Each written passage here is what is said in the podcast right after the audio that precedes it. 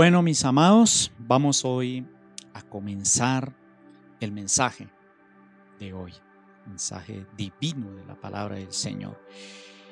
Y para ello el Señor ha puesto en este tiempo un, mensaje que, como todos sabemos, uno, uno no puede eludir la situación que estamos viviendo y estamos pasando. Muchos dirán, uy, pero se están como pegando de esto, pero pero lo que nosotros intentamos o tratamos es, de, aislarlo de lo negativo y, y producir o generar fe y confianza en medio de esta tormenta que se levantó este año y es una tempestad de la cual nunca imaginamos que íbamos a estar. Y las tempestades que ha pasado el mundo, las familias en este tiempo de pandemia, pues la verdad nadie, nadie, nadie las, esperaba. Y es como ese, ese barco, ¿no? Nos embarcamos a principio de año con sueños, como lo hemos dicho. Todos nos subimos en ese barco, pero, pero, ya después de un mes se levantó esta tempestad llamada COVID-19 desafortunadamente. Se ha llevado a muchos hogares que han perdido tres miembros en la familia y hasta muchos más. Otros están ahorita naufragando. Y de verdad uno no puede eludir esto, pero para eso Dios nos ha puesto, para llevar vida, para llevar palabra, para llevar fe.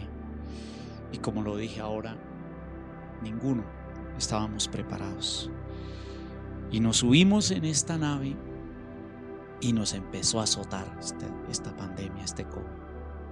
Bien, el mensaje de hoy va basado en una historia muy real, como la que estamos viviendo en este tiempo. Y está basada en los libros, en el libro de Hechos de los Apóstoles, en el capítulo 27, cuando Pablo es enviado a Roma va preso allí a Roma. Y dice la palabra que él fue subido a una embarcación, pero se levantó una gran, un gran ciclón llamado Euroclitón. Estoy leyendo el verso 14. Y este huracán llamado Euroclidón empezó a azotar la nave donde iba Pablo. Dice que la nave fue arrebatada. Yo voy a ir leyendo. Es una historia hermosa. Yo les yo voy a saltarme los versículos. Dice que fue tanta la tormenta. Ah, bueno, quiero decirles que en esta nave iban 276 personas. Por eso el mensaje de hoy está basado en lo que estamos viendo en esta tempestad. Una tempestad a la cual uno dice, Dios mío, ¿cuándo va a parar? Cuándo va a frenar, cuándo esto va, ya va a, a, quietarse. Todos guardamos esperanza, todos guardamos fe. Y, cuando uno ve que, esto es como una guerra, ¿no? Cuando ve que, que cae el amigo, cae el vecino, y uno dice, Dios mío, que no me toque a mí, que no toque los míos. Ahí es donde uno dice, Dios mío, ayúdanos que esta tormenta no nos toque. Y esta tormenta dice que azotó esta embarcación. Verso 15, voy a leerlo. Y siendo arrebatada la nave y no pudiendo poner pro al viento, nos abandonamos a él y nos dejamos llevar. O sea, perdieron el control de la nave. Que eso lo creo que están, a muchos les está sucediendo. Y habiendo corrido a Sotavento, una pequeña isla llamada Clauda, con dificultad pudimos recoger el esquife y una vez subido a bordo, usaron de refuerzos para ceñir la, nave y teniendo temor de dar en la sirte, arriaron las velas y quedaron a la deriva. Esto sobra uno, es bonito que estamos hoy compartiendo, porque no necesita mayor, mayor revelación. Yo vuelvo y hago énfasis que hoy muchos están a la deriva, quedaron a la deriva de, de la enfermedad o de la situación. A otros quizás no ha sido la enfermedad, ha sido de pronto las finanzas. A muchos les ha tocado, les tocó las finanzas y quedaron a la deriva, esperando a ver qué va a suceder, qué va a pasar. Dice, pero siendo combatidos por una furiosa tempestad, o sea, aparte de este Euroclidón, trajo o generó una tempestad, al siguiente día empezaron a lijar. Por eso hablaba de esta, esta tempestad que está combatiendo las familias, los hogares. Y Pablo estaba dentro de esta embarcación con estos 276 personas más. Y con los que iba Pablo, pues tampoco no eran una perita en dulce, como dicen popularmente. Eran presos. Era gente que prácticamente estaba condenada a morir. No había allí, como se dice, eh, nada bueno que escoger, por así decirlo.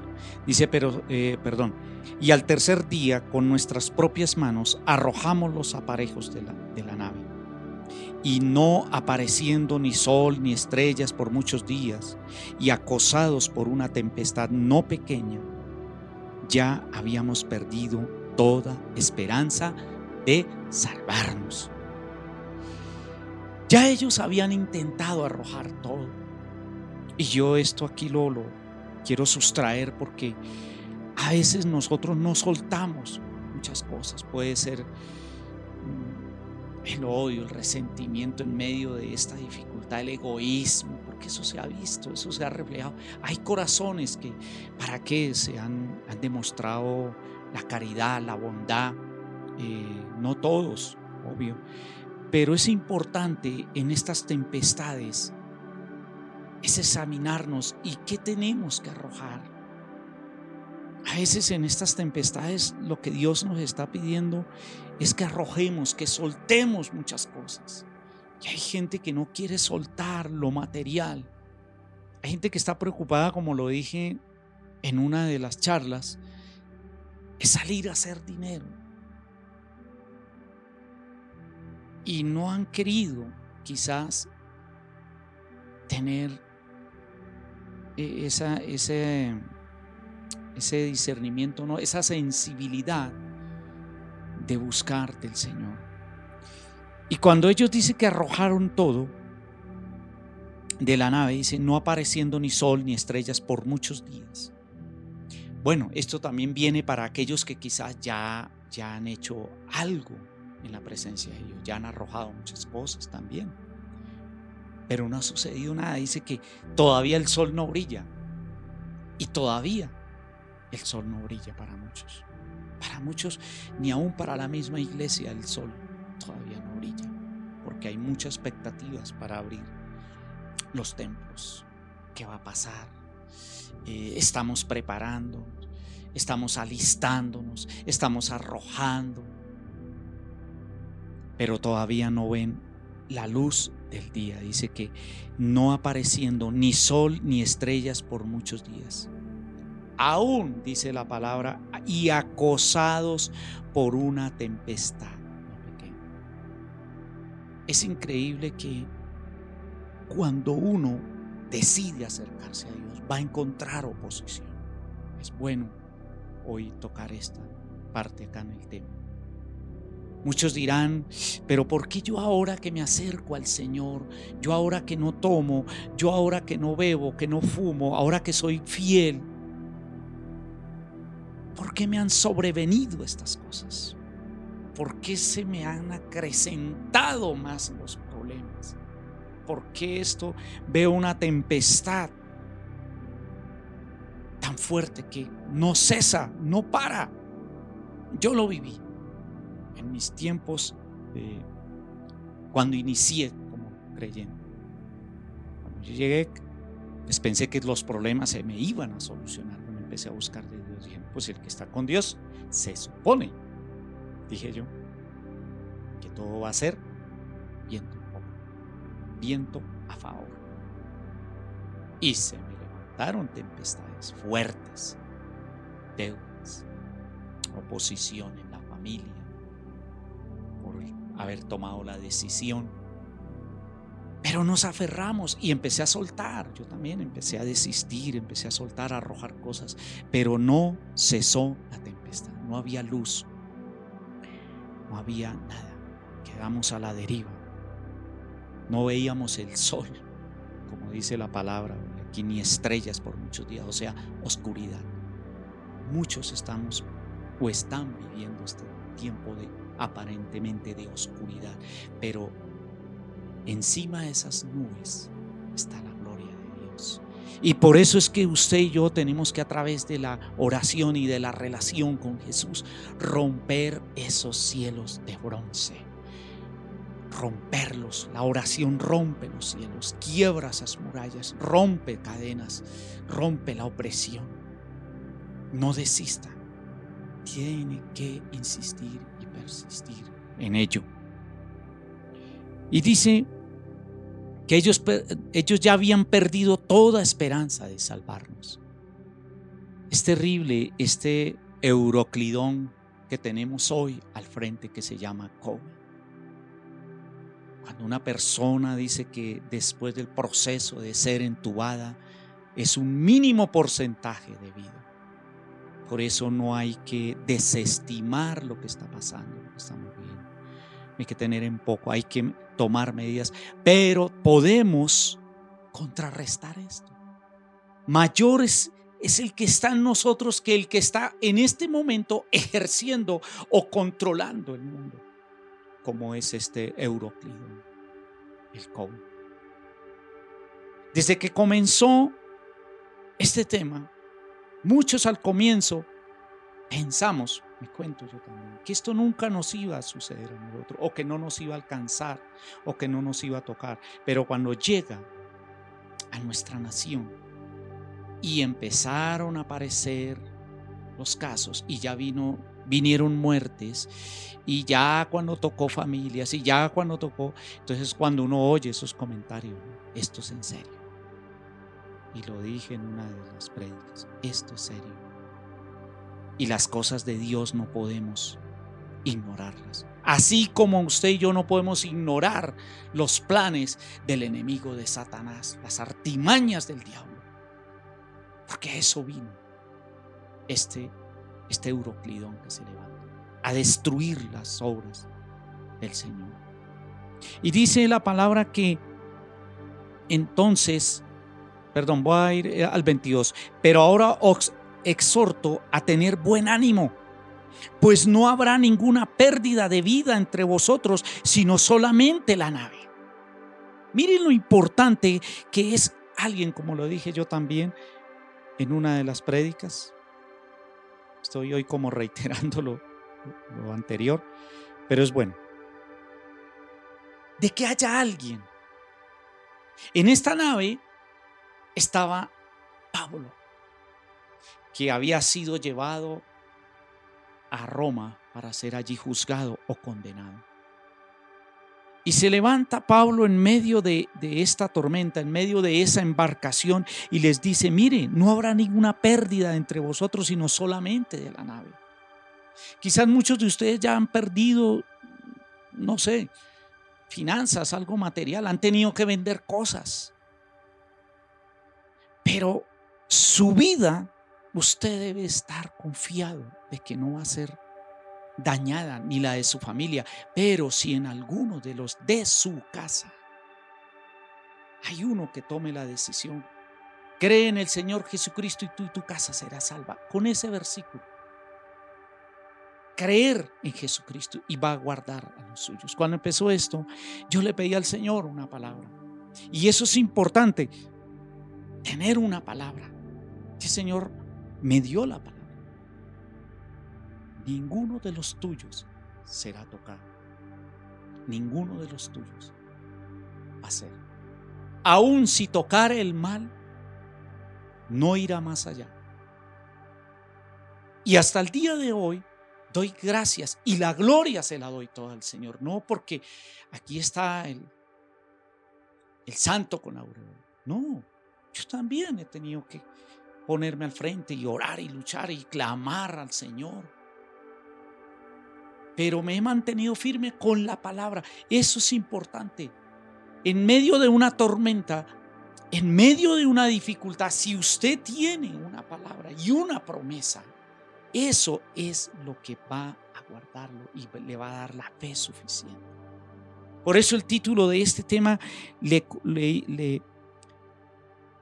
lo, lo colocamos o lo titulamos, que tu fe no falte. Cuando yo tengo una promesa y el diablo o las circunstancias o la tormenta quiera debilitarme, mi fe no va a faltar porque voy a la promesa miro atrás, el día anterior que oré, el mes anterior o el día anterior, Dios me habló, me dio una promesa. Y la Biblia está llena de promesas para el pueblo, para cualquiera aquel que la elige y la escoja. Por eso nosotros hacemos énfasis que la palabra es vida, que ella trae salvación, que ella genera esperanza y le da a uno la fuerza para mantenerse en esa fuerte tempestad. Jesús lo dijo, en el mundo tendrán aflicción, pero no teman, yo he vencido en el mundo. Usted no puede seguir expuesto a las tormentas que hoy se están viniendo o que se, se están avecinando. Porque pasado esto, van a venir las consecuencias de esta pandemia, como es la economía, como es el reactivar las finanzas. Entonces usted no puede ignorar esto, ni usted ni yo. Y usted manteniéndose firme y estable en la promesa, como lo dije ahora, esto me da fe, me da fuerza. Yo no puedo seguir conviviendo con esto. Porque si convivo con eso y sin la presencia del Señor o sin, sin una palabra, usted es el blanco más fácil y perfecto para Satanás. Pero si tengo una palabra y tengo la promesa, porque la Biblia está llena de ellas, y usted lee historias como la de Jairo, cuando vienen a, buscar una palabra para que su hija fuera salva, y viene un mensajero y le dice, ya no moleste más a Jesús, porque su hija ya. Pero ya Jesús le había dicho que él iría a la casa de Jairo. Y se voltea a Jesús y le dice, no escuche a ellos, solamente cree solamente. Usted ya está a mi lado, crea solamente. Yo pienso que Jesús miró y como que tal vez vio dudando a Jairo por la noticia, el reporte que le habían dicho que su hija ya había muerto. Me atrevo a pensar su actitud, su patrón de conducta. Pero él ya estaba cerca de Jesús ahí, ya había ido a buscar a Jesús. Lo mismo sucedió en el hogar de Marta y de María con la muerte de su hermano Lázaro desistieron, perdieron la convicción en un instante solo porque Jesús físicamente no estaba ahí, presencialmente no estaba ahí. Y eso hizo llorar a Jesús.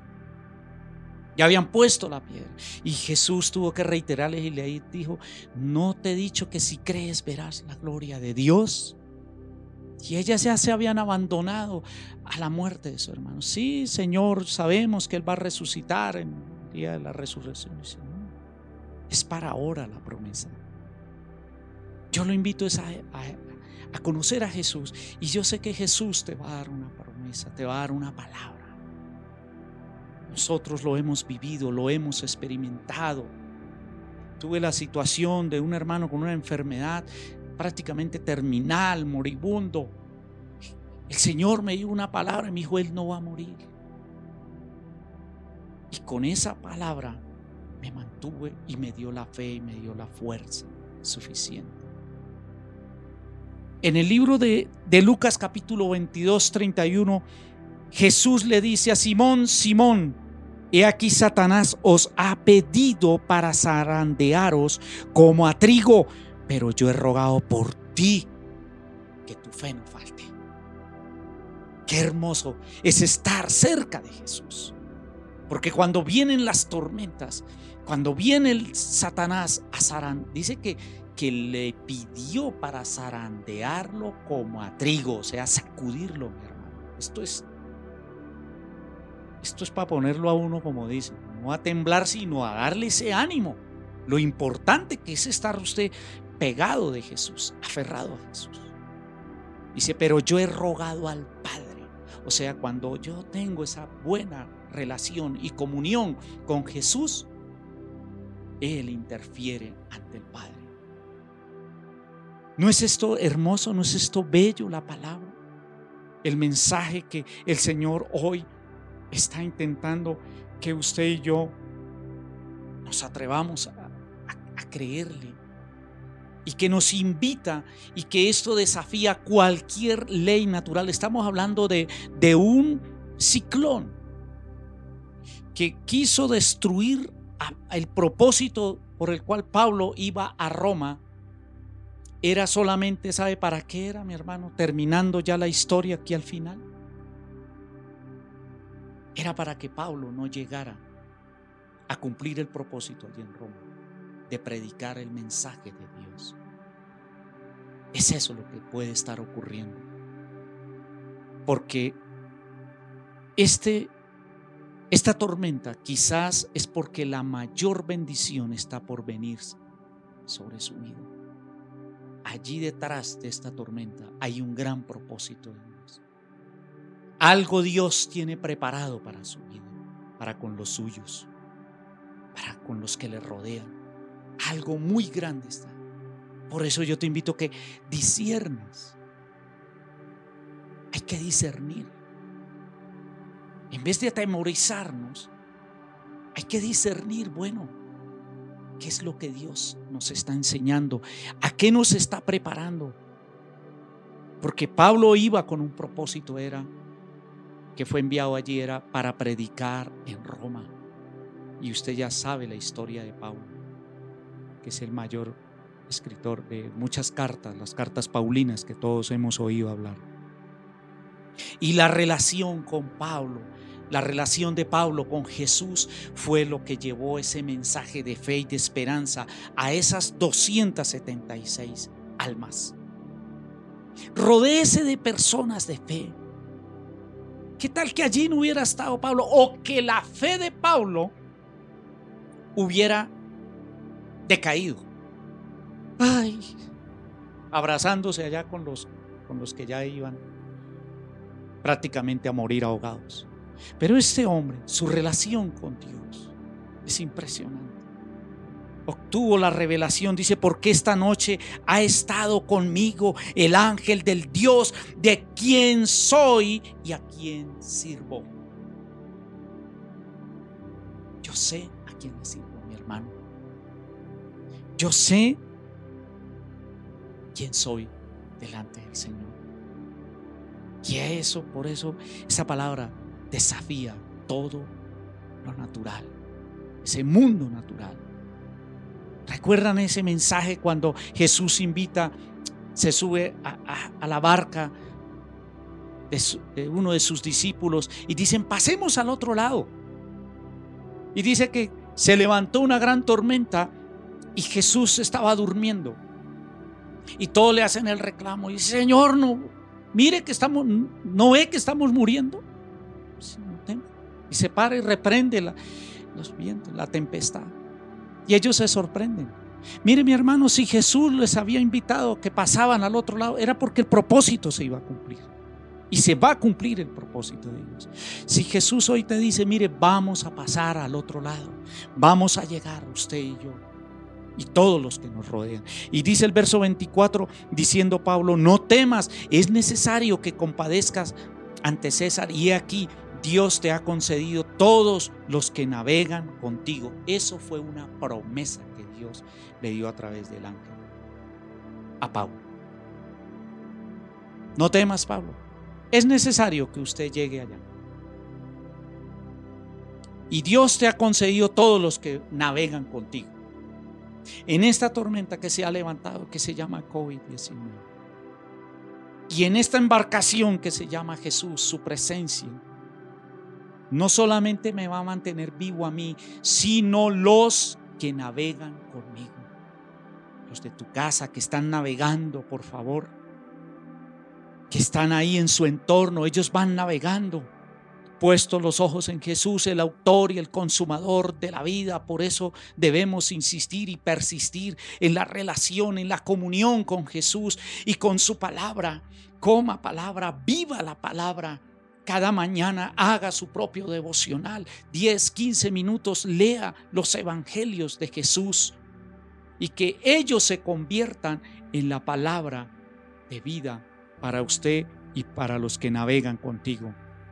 Por tanto, oh varones, tened buen ánimo, porque yo confío en Dios, que será así como se me ha dicho. Esto no necesita desglosar. Todo está dicho ahí. Miren la actitud de Pablo, dice, porque yo confío en Dios, lo que Él me ha hablado. Yo no confío en la bulla del huracán. Yo no confío en el bullicio que esto está generando, que murió, que dos, que tres, que cuatro, que han caído. Yo me mantengo es por la fuerza del Espíritu de Dios que habita y mora en mi vida a través de la relación con mi amado Jesús.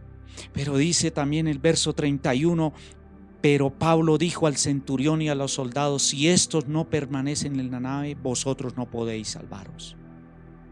Terminó prácticamente Pablo siendo como el capitán de la nave. Conviértase en eso, en, en el que instruya, en el que dirija. Así usted no tenga mayor conocimiento de la palabra, pero con lo poco, por eso lo, como lo dije al comienzo que, que, los invitaba a que enviaran esta palabra o que la compartieran. Eso es convertirse uno en un mensajero de fe. Por eso la palabra de hoy es que tu fe no falte. Porque si tu fe va a faltar, ¿qué va a suceder en su entorno, a los suyos, a los que te rodean? Recuerdo que cuando en los tiempos de escasez que pasé, yo le decía, Señor, no soy testimonio en el área financiera, todavía estoy pasando muchas luchas y necesidades. Dame la oportunidad, Señor. Humildemente le pedí eso al Señor. Y en su tiempo Él me pudo bendecir y me dio la promesa. Y en una noche de oración, clamándole al Señor, ya cansado de la situación en la que me hallaba, dije, Señor, ya no más, llorando con lágrimas en los ojos. Y el Señor me dio una palabra, hijo, hijo, te voy a abrir puertas. La puerta que yo te abre, nadie la va a cerrar. Y vino esa palabra rema, porque la palabra rema es la que usted siente en el espíritu y me dio una confianza. Y empecé a saborear manjares. Digo a saborear manjares porque no podía, mi alimento era muy, muy escaso, era muy, muy precario. Bueno, vamos terminando. Verso 34, por tanto os ruego que comáis por vuestra salud, pues ni aun un cabello de la cabeza de ninguno de vosotros. Mire, esta palabra es para usted, para su familia. Tómela, por favor. Y yo la declaro en el nombre de Jesús. Que si usted obedece a la palabra, cree en el Señor Jesucristo y tú y tu casa será salva. Ninguno de sus cabellos, de la cabeza de ninguno de ustedes va a perecer en su casa, porque el ángel, usted a través de la oración y a través de la revelación de la sangre, usted puede ir ahí donde usted está en su casa, toma una redoma de aceite o aceite de oliva, puede ser. Ora por ese aceite que es el elemento que representa la presencia, la unción del Espíritu Santo. Unge tu casa y dile, Señor, declaro que ningún COVID, ninguna enfermedad, ninguna plaga tocará mi morada. En el nombre de Jesús, Señor, yo planto la sangre del Cordero en mi habitación, en mi casa y en los míos, Señor.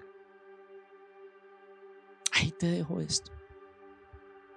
Espero que lo tomes. No hay ahorita otra herramienta más poderosa, ni vacuna más poderosa que la palabra de Dios y la, y la evidencia de la sangre de Jesús. Y dice, y habiendo dicho esto, tomó el pan y dio gracias a Dios en presencia de todos y partiéndolo, comenzó a comer. Qué hermoso. poder usted celebrar en medio de todo esto la Santa Cena con el Señor, el reconocer a Dios sobre todas las cosas. Eso fue lo que hizo Pablo en medio de un huracán, en medio de una tempestad, reconocer. Puso mesa para Dios adornó la mesa, compartomó el pan, dio gracias en la presencia. O sea, demos gracias a Dios cada día, cada momento de nuestras vidas. Eso es lo que tenemos que empezar a tomar esa buena actitud. Entonces todos, teniendo ya mejor ánimo, comieron también y dice que eran 276. ¿Ven lo importante que es rodearse de estas personas? De fe. Ellos inmediatamente, cuando vieron a Pablo con esa actitud y con esa confianza y con esas palabras, o sea, aquí no habla del capitán, se suponía que el capitán era el que tenía que estar dando el aliento, ¿no? Y la esperanza de vida. Pero aquí se levanta un hombre espiritual y le dice, mire, ninguno va a morir yo, Dios, mire papito, ¿sabe por qué nadie va a morir? Porque Dios, yo tengo que llegar allí a cumplir un propósito. Y debido a eso, ninguno de ustedes se va a perder. Todo es un propósito en medio de una tormenta. La tormenta que Dios, que yo tuve que vivir y sobrepasar, sirvió para mantenerme firme y para atraer muchos cerca de mi vida, como fue mi familia y muchos más, muchos más cientos. Y muchos decían, hermano, pero usted pasando necesidad y todavía, le ¿y qué tiene que ver? Dios algún día, Dios me prometió que me iba a dar y que iba a saciar. Pero hay muchos que dicen, no, pero tanto que he orado, yo me ha prometido y no me ha dado nada y aquí estoy, nada ha pasado. Tal vez porque su corazón todavía no está listo o dispuesto. Amén. Y a veces a veces hay personas que se convierten en esas malas decisiones por no ir, por no saber escuchar a los sabios, porque antes de lo que acabamos de leer, dice en el verso 10, varones, veo que la navegación va a ser con perjuicio y mucha pérdida, no solo del cargamento y de la nave, sino también de nuestras personas. Pablo ya había advertido al capitán de la nave. ¿Cuántos de nosotros? Y esto puede ser una advertencia. Pero mire lo que dice el centurión. Pero el centurión daba más crédito al piloto y al patrón de la nave que a lo que Pablo decía. Yo creo que esta historia no necesita que usted busque a alguien que se la explique. Fácil de entender. Solamente tómela y asimílela a lo que está pasando, a lo que está viviendo. Solo eso. Y el resto lo hará el Espíritu Santo. Amén. Vamos a orar y vamos a darle gracias al Señor porque hoy Dios nos ha guardado hasta el día de hoy, nos va a guardar. Y para aquellos que están pasando esta tempestad, no se preocupe. Usted no va a perder nada, ni un cabello, si toma esta palabra. Si decide acercarse a Jesús. Y no solamente usted, como lo dijimos ahora, sino los que le rodean. En nuestro caso, particularmente, le digo a este servidor, le he rogado al Señor por los míos, por mi familia y algunos de nuestros allegados familiares tenido estos síntomas y le hemos dado palabras de aliento dice no, usted no, usted no, esto no va a pasar hasta ahí, tranquilos, frescos, y ahí no va a pasar. Y se han recuperado rápido, porque le hemos creído a Dios y le he creído a lo que me han dicho. Cierre sus ojos y Digámosle al Señor, Padre, oramos Señor porque esta tormenta tú la estás usando para que nosotros creamos en tus promesas. Y Señor, si tú no tienes una promesa, dile, Señor, yo quiero una promesa de parte tuya, Señor. Y aquí en esta palabra hay una promesa y dile, Señor, yo quiero tomar esa palabra para mi vida. Yo quiero ser parte de esa nave donde estaba Pablo, Señor. Yo quiero ser parte de esos navegantes. Que haya protección, Señor, en mi casa. Pedimos protección, Señor. Y dile, Señor, yo quiero navegar contigo, Señor. Porque sé que si estoy navegando con Jesús, podrán venir tormentas, Señor. Pero cielo y tierra pasarán, mas tu palabra no pasará, Señor. Ahora mismo di conmigo, Señor Jesús, hoy tomo la decisión de entregar mi vida, mi casa, los míos, en el nombre de Jesús. Yo te acepto en mi corazón. Escribe mi nombre, Señor, en el libro de la vida, Padre.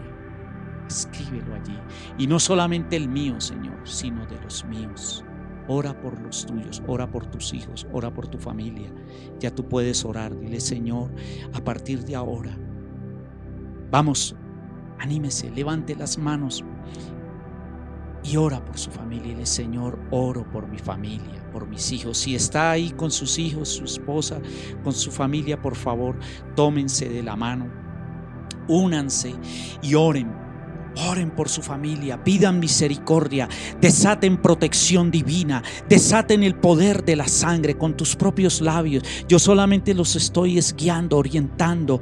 Crean al poder de la palabra. Dile, Señor, y si esto me ha funcionado a mí, familia, se lo digo de todo corazón, te funcionará a ti. Porque Dios respalda la palabra divina. Dile, Señor, envío ángeles, envío protección divina, Señor, en esta tormenta del COVID que está azotando a Colombia, al mundo entero, Señor. Señor, aunque no veamos todavía que brille el sol, aunque veamos oscuridad, por encima de esto y por encima de todas circunstancias, tú tienes el control de todo, Señor aunque los vientos huracanados, estas tormentas, Señor, nada me podrá separar del amor de Jesús. Ni ángeles, por venir, nada me podrá separarse. Ningún espíritu de muerte, ningún espíritu de enfermedad. Señor, di conmigo, yo someto mi vida, mi casa, los míos a la presencia de Jesús presencia de la cruz y al poder de su sangre.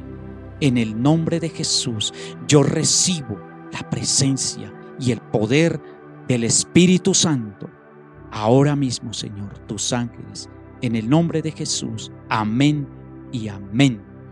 Dios los bendiga, mis amados. Qué hermoso haber estado hoy compartiendo esta preciosa palabra con ustedes. Ustedes nos imaginan ya quisiera estar ahí abrazándolos con esta palabra, porque de verdad esto lo llena, lo motiva, le inyecta a uno esa fe y esa fuerza y no pierda la esperanza. Jesús está contigo y si Él está contigo, ¿quién o quién contra ti? Amén. Dios los bendiga. Nos vemos en esta misma semana y les amamos como siempre. 强